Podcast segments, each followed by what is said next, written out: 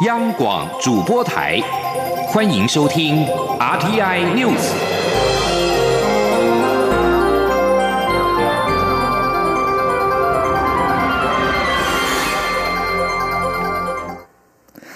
各位好，我是张旭华，欢迎收听这节央广主播台提供给您的 RTI News。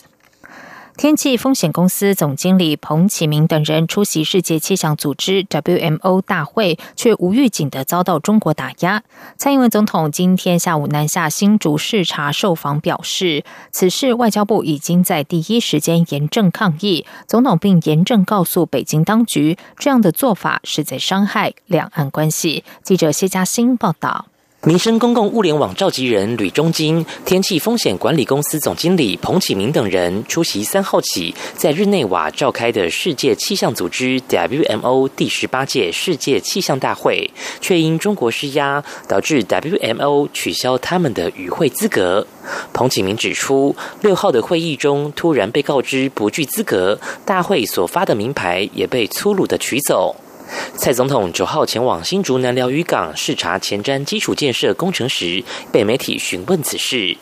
总统强调，外交部第一时间以严正抗议。总统也严正告诉北京当局，这样的做法对两岸关系造成伤害。总统说：“这一件事情啊，我们外交部在第一个时间就严正的抗议啊。那我们也要严正的告诉呃北京当局啊，这样的做法啊，对两岸关系呃确实是没有什么注意，而且是伤害的啊。那呃台湾呃台湾 can help，也就是说我们事实上在气象观测的领域里面，我们也可以贡献呃国际社会很多。”总统表示，本月将发射的福卫七号就是台湾气候观测非常重要的。的一个里程碑，希望能在气象领域持续为国际社会贡献。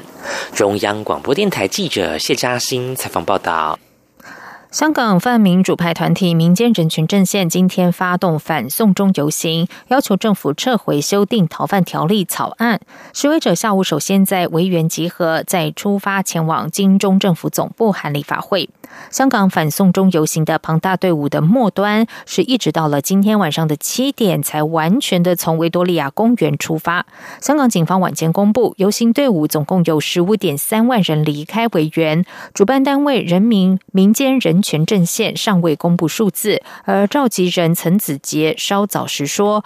目前是无法估算参与游行的人数，但相信人数超过了两千零三年的七一大游行，也就是超过范明当年所宣布的五十万人。另外，根据商业电台报道，香港发展中心委托香港科技大学前经济系主任雷鼎明估算，这次游行人数如果以一平方公尺三点五人的密度计算，再乘以游行道路的总面积，截至下午四点四十五分，估计有十八点七万到二十。一点二万人，平均参与人数约为十九点九五万人，但最后的实际游行人数仍然需要逐一的清算。而在台湾的香港学生还有毕业生也发起了反逃犯条例请愿，并且获得六百多名学生联署响应。联署代表今天下午前往位于台北的香港经济贸易文化办事处递交联署声明，并且高喊“反送中”等口号，呼吁香港政府不应该仓促修例。香港铜锣湾书店创办人林荣基也到场声援。记者刘玉秋报道。香港政府拟修订被称作“送中条例”的逃犯条例，引发众多港民及学者不满。香港泛民主派团体民间人权阵线九号举行反送中游行，而在台湾的香港学生及毕业生也发起反逃犯条例请愿行动，共有六百多名在台港生及毕业生联署反对修订。在台香港籍毕业生逃犯条例关注组九号下午前往位于台北的香港经济贸易文化办事处递交联署声明，并高喊口号，强调逃犯条例的修订将严重损害香港核心价值与各方利益，呼吁香港政府不应仓促立法。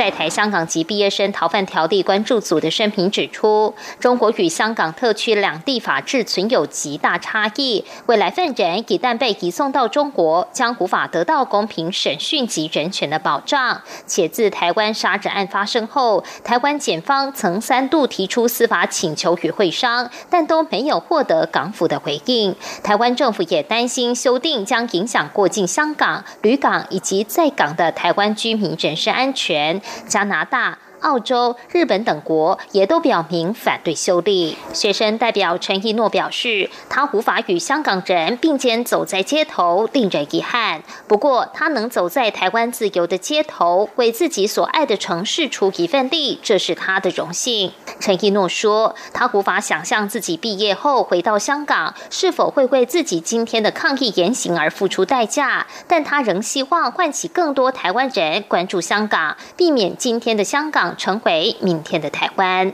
我实在不敢想象，五年后我毕业的时候，香港是不是还是那个我熟悉的地方？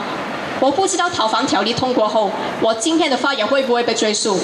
也不知道未来的香港会被晋升到什么地步。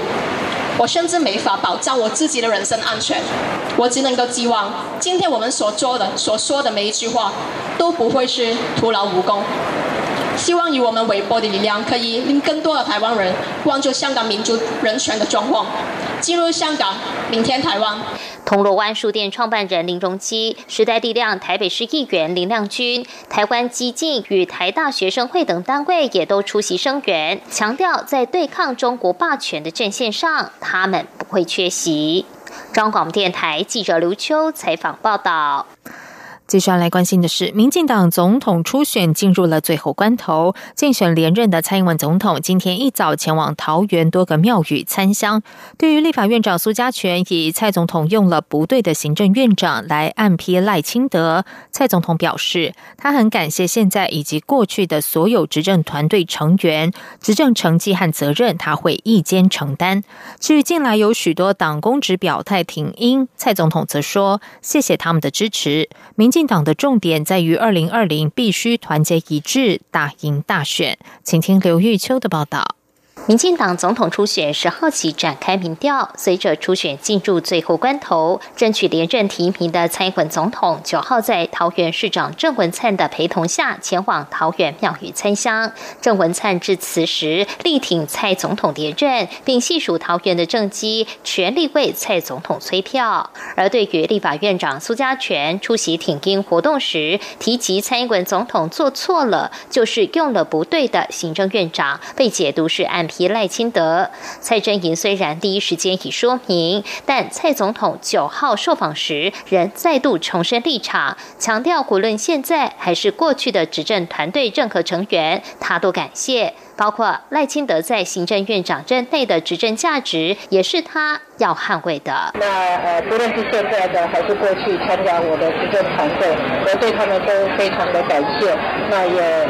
呃认为他们在工作上都尽了最大的力量哈。那至于这个执政的成绩跟执政的这个责任呢，都是我要一肩承担的哈。我会捍卫我的执政的价值，我们民进党执政的价值哈。我们赖清德在担任行政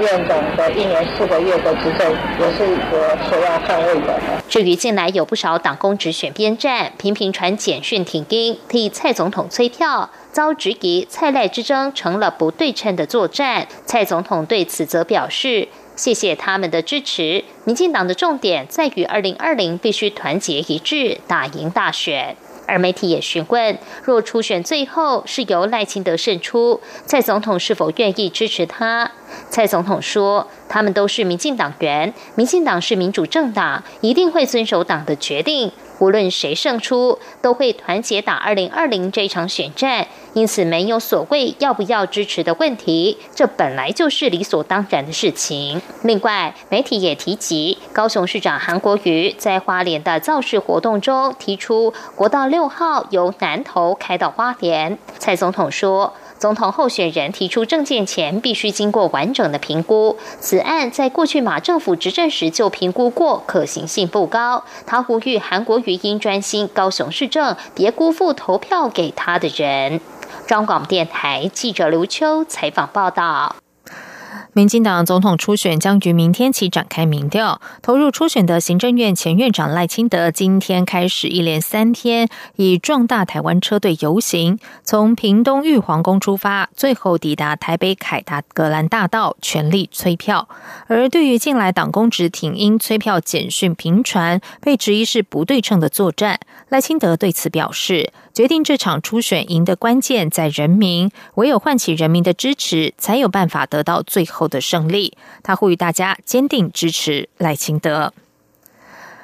投入党内总统初选的高雄市长韩国瑜八号在花莲造势，引来上万支持者响应。台北市长柯文哲今天指出，他自己不会采用这样的模式选举，并且认为上万人的选举造势活动并非成熟民主国家的选举现象。记者谢嘉欣报道。国民两党总统初选日渐白热化，民进党八号举办初选政见发表会，国民党各参选人也各有行程，其中又以高雄市长韩国瑜赴花莲举办大型造势活动，号称有十五万人响应，攻占媒体版面。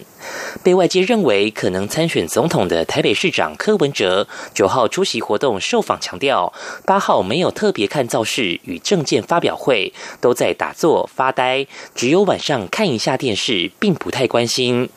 媒体询问如何看韩国瑜造势活动人潮，柯文哲先是说不错，接着表示每个人有自己最好的方法，但他自己选举不会采用这种模式，因为这不是成熟民主国家选举应有的样子。他说：“没有的，我觉得还是朝向一个无名国家的。其实西方那种西方无名国家，你知道吗？选举就不会那一种大造势。我记得我还在当兵的时候看过那个韩国那个什么三金一炉。”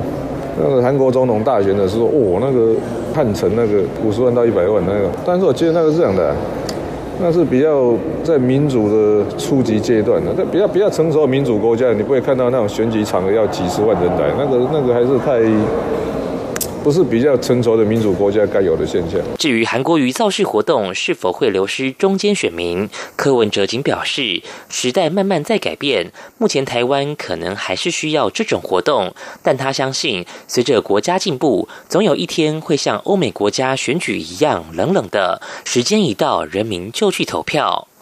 针对国民党持续推动恢复敬老金，柯文哲表示，国民党以此作为总统大选的打击主力，但同样的钱需要一次性发放，还是要做其他有意义的事？他认为，若真有裁员，老人健保补助应该优先。国民党要拿敬老金做选举主力，并不会占到便宜。中央广播电台记者谢嘉欣采访报道。在外电消息方面，路透社今天引述两名熟悉内情的消息人士报道，在美国上个月封杀中国电信设备大厂华为之后，北京当局上周邀请了多家全球科技大厂会谈。路透社指，《纽约时报》率先公布北京当局与全球科技大厂间的会议，并指会议是由中国国家发展和改革委员会主导。报道指，北京当局警告这些大型外国公司，如果是在技术出售给中国企业方面配合美国禁令，将会面临可怕的后果。路透社指出，中国邀请外国与国内企业代表清楚传达北京当局的意思，并非罕见的事情。美国科技公司驻中国的一名员工向路透社表示，他的同事出席国家发展和改革委员会的会谈之后，指北京方面的语气比先前预期的要来的缓和。天主教教宗方济各今天在圣伯多禄广场向信众们发表每周例行演说时，呼吁苏丹实现和平，敌对双方进行对话。苏丹安全部队三号对数个星期来长期在国防部大楼外静坐示威的抗议民众发动了血腥镇压。根据协助治疗伤患的苏丹医师团表示，镇压行动已知造成一百一十三人丧生，但苏丹官方只坦承镇压行动造成六十一人死亡，其中包括三名安全部队士兵。在苏丹军方镇压和平示威民众之后，粉碎快速民主过渡的希望。苏丹主要抗议团体苏丹专业人员协会八号发起全国性公民不服从运动敦促工人与受雇员工罢工直到苏丹执政的过渡军事委员会将将领领导权力交给文人政府为止。以上央广主播台谢谢收听。这里是中央广播电台台湾之音。你是中央广播电台台湾之音。